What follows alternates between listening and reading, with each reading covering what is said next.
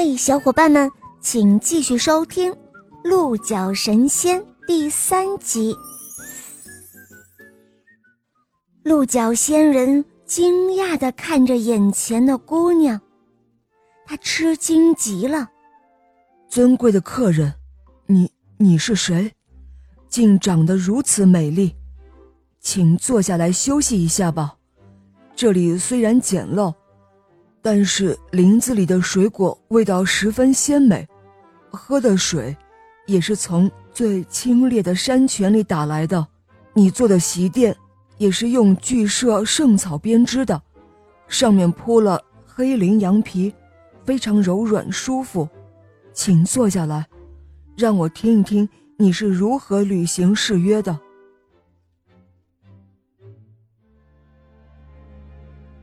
公主对鹿角仙人说道：“年轻的隐士啊，我的住所就在这附近。至于我的誓约嘛，就是要把你抱在我的怀里。”调皮的公主不但没有接受鹿角仙人的招待，反而把自己带来的精美食物、果子都送给了鹿角仙人吃。鹿角仙人非常的高兴，他跟着上塔公主来到户外的草地上玩耍嬉戏。很快，上塔公主便使得鹿角仙人如痴如醉。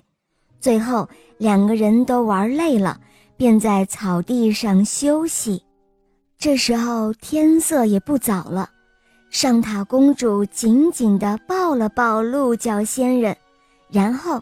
悄然离去，并用非常深情的目光与鹿角仙人告别。上塔公主走了，鹿角仙人目送着她的背影。这时候，他若有所失，他沉浸在与上塔公主欢乐的激情之中，无法自拔。